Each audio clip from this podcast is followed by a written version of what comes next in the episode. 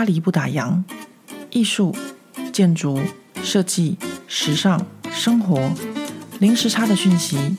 无论你人在法国，曾经在法国，或想来法国，喜欢或讨厌这个国家，都欢迎你和我一起度过巴黎的战斗人生。欢迎收听《巴黎不打烊》，我是何桂玉。今天要跟大家分享的是我前两周刚买的一本新书。呃，前两周我带女儿去逛书店的时候，我就不小心在书店的那个心理励志区发现了一本书，书名叫做《像香奈儿一样反应思考》。哇，这真的是非常励志哦！因为说真的，香奈儿呢，在我们这个时代里面，可能。对大家来说，它是一个时尚的品牌。那对于时尚相关产业的人来说，他可能是一个服装设计师，他是一个革命家，是一个服装史上呃做了很多改革创新的一个呃重要的服装设计师。但是呢，在历史学家的角度上呢，因为在第二次世界大战的时候，他曾经投靠过呃德国军官，因为有这一段不太光彩的记录，所以在法国历史上，香奈儿就像是我们说的汉奸，那他可能就是发奸吧，也就是二次世界大战之后必须要呃被。剃光头游街的女人，但是因为后来她逃离法国，就没有发生这样的事情。那我在这个呃心理励志区发现了这一本书，叫做《像香奈儿一样反应思考》，我觉得非常有趣。反正我本来就是一个呃，应该说是非常励志的地方妈妈，所以我就决定把这本书买下来，想要稍微研究一下，然后了解，或许呢，我也会对香奈儿这个人呃有所改观。这本书的作者是 Aurélie Godefroid，他是去年，也就是二零二零年十二月在法国上市的。这本书打开呢，我们就看到作者写的是要献给他的女儿和他的外婆。那在前言里呢，这个作者是这样写的：他说，香奈儿总是让我印象深刻。我从很久以前就 follow 他的设计，尤其是我在念罗浮学院的时期，但是却花了很多的时间，我才对香奈儿这个人有好感。我对这位尖酸刻薄的老女人的最后印象，是她厌恶女人的一席谈话。这位服装设计师如何能将如此果断又恶毒的看法，用在她致力于解放的女性身上？她的讽刺，她的天分，一会儿冷又一会儿热的个性，让我感到不安。随着文字的脉络，我才发现香奈儿比我们所看到的还要复杂，而且有着许多细微的不同。要写一本关于香奈儿的书非常不容易。关于香奈儿，我们该说的都说了，我们该写的都写了，因为有数不清关于香奈儿的电影与小说。然而，我们今天看到社群媒体上大量的网红和 KOL，事实上，香奈儿才是第一位将自己推到舞台上的。香奈儿是他自己的时尚，时尚就是香奈儿。香奈儿曾经说过：“未来是我创造的。”香奈儿滋养了前卫的音乐家、作家与艺术家，他成为他们灵感的缪斯、赞助者与朋友。我们也知道，香奈儿解放了女人的身体，尤其是他为自己设计衣服，在解放了所有女人的限制中，带来他所期待的生活。没有过度的装饰，只有更舒适、简单与优雅的服装。很多的证据显示，香奈儿的人格特质充满了矛盾。这些都建立了他的传奇。我一边写此书，一边阅读着 Henri Porchon 写的《香奈儿的童年》。香奈儿并不像他自己所说的，在他母亲死后，他进入了孤儿院。透过香奈儿这些惊人背景下的荣耀与孤独，我想要理解的是，为何与如何香奈儿会成为一个传奇。我至少虚心尝试，就像历史学家米歇尔背后说的。香奈儿比想要解密他的人所想象的更难以捉摸。以上就是本书的作者序。在这个序文里面，我们可以知道香奈儿的个性是一个非常难以捉摸不定的人。然后，在他童年的历史也有许多不同的版本。这对要撰写香奈儿来说都是一件非常不容易的事情。那我们来看看，我们要如何像香奈儿一样反应思考呢？第一章的章名是。香奈儿是勇敢的，然后副标题是一个女孩应该要成为自己想要的样子。第一段文章是辛苦的童年，香奈儿有一个悲惨和山区移动式小贩家庭的不稳定童年。他母亲三十二岁就因为肺结核在孩子面前咳血而死。他的父亲把孩子丢到修道院后，也就再也没有回来。香奈儿是一个死里逃生的女孩，所以香奈儿在她很年轻的时候就有生存的斗志。正是她曾经是孤儿的这几年人生，奠定了她特别风格中的决定性因素。而这些后来在时尚界引起革命，因为她成功的颠倒了一般人选择的常理。所有她想隐藏的，反倒都让她变得更强大，而且更闪耀。他的人生建立在对悲惨与被抛弃的童年的冷酷的复仇。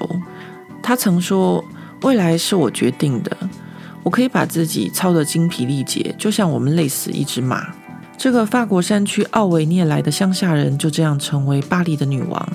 但请注意，在解放女性之前，她先解放了自己。她的一切，全部都是从她自己开始。以上这个辛苦的童年，这个简短的篇幅当中，作者还是采用香奈儿在修道院长大这个说法。那事实上，后来大家所证明的，其实香奈儿是在她的姨妈家长大的。她的童年是在她姨妈家非常不愉快的一个童年。接下来文章的小标是“战胜不忠与扶桑”。在一九一零年，香奈儿的第一间店面开张后，就大获成功。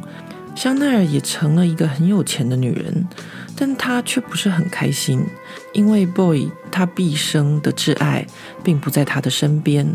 Boy 在一九一八年十月的时候结婚，Boy 的女儿出生于一九一九年四月，而当时的法国总理还是他女儿的教父。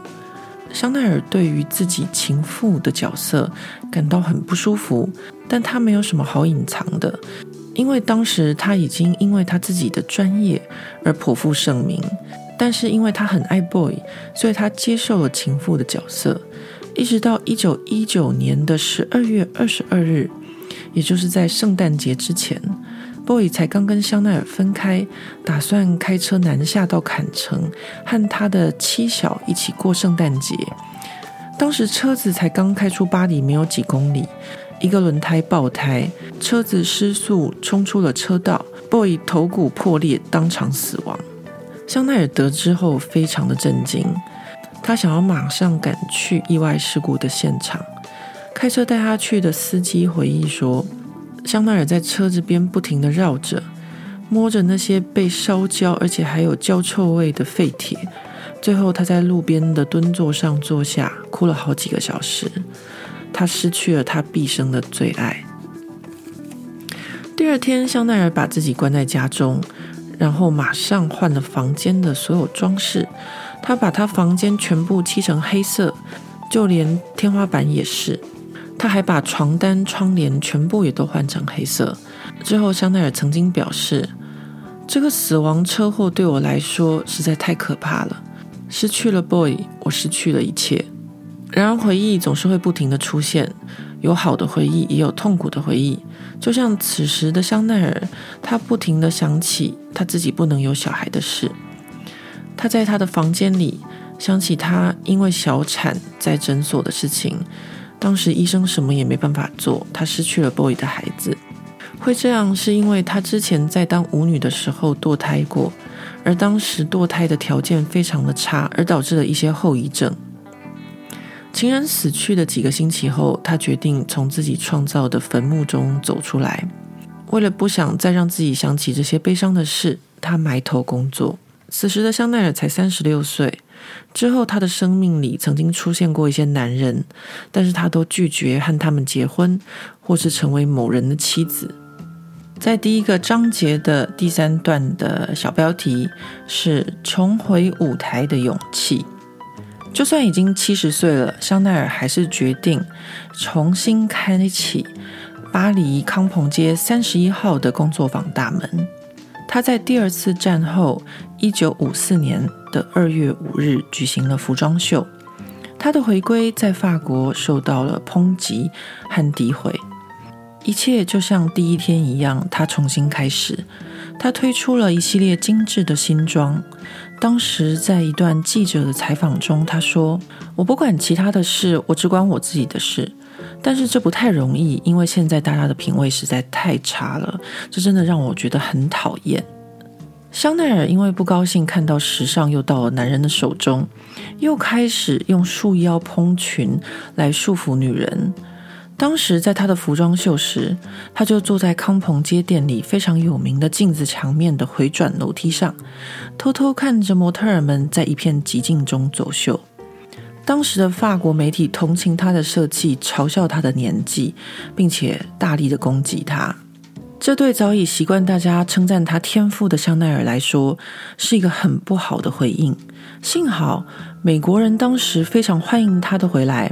当时，美国销售第一的《Life》杂志写道：“香奈儿在七十岁时为我们带来的不只是时尚，而是革命。这是香奈儿七十岁重回时尚舞台的勇气。”那下一个小标是香奈儿的艺术的勇气。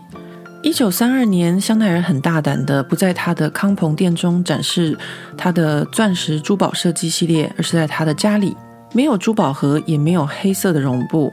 他把珠宝放在蜡像人台上展示，并且为这些蜡像人台梳妆打扮。当时巴黎以男性为主的珠宝界，在凡登广场，这些珠宝商们愤怒地认为，这些珠宝应该在展览后就开放给大家看。但是香奈儿他曾经说过，美好的事物是不用广泛流传的。最后，这一九三二年发表的高级珠宝系列是香奈儿唯一一次的高级珠宝设计，但也奠定下香奈儿的风格，就是创意与轻盈，更胜于炫耀与卖弄。接下来的小标题是香奈儿的巴黎。香奈儿在巴黎的第一家店是一九一零年于康朋街二十一号的帽子店。紧接着，他的成功让他在同一条街上的二十九号、二十五号、二十三号、二十七号，还有后来美国建筑师 Peter Marino 所设计的十九号，都成了香奈儿的店面。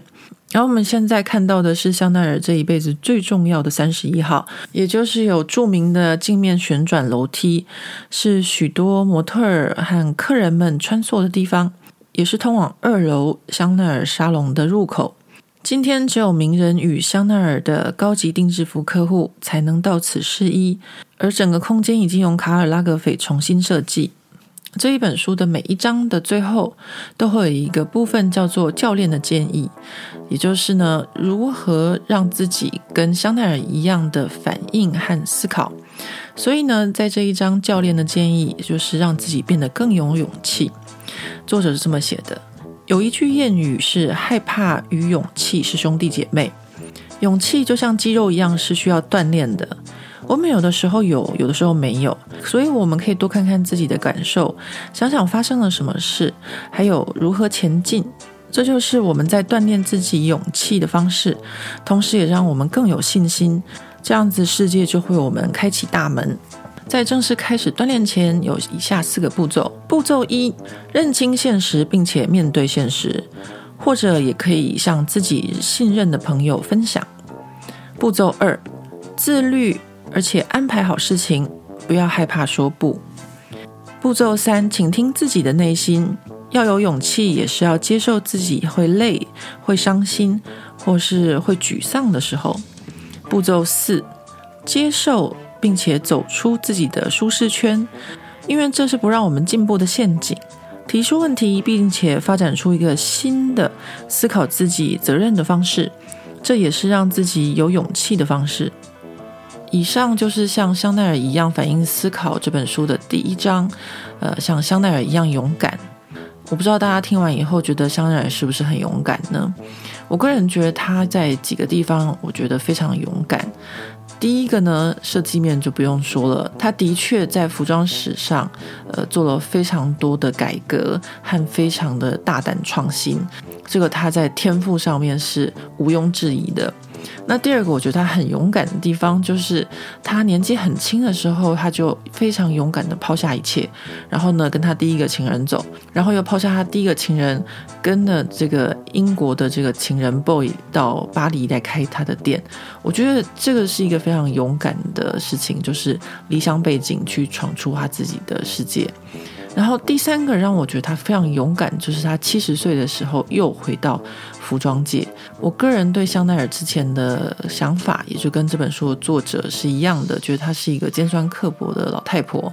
为什么呢？因为在我们这个年代，我们就可以看到很多香奈儿以前的影像，就是法国的国家影像记录中心有不少香奈儿的访谈片段。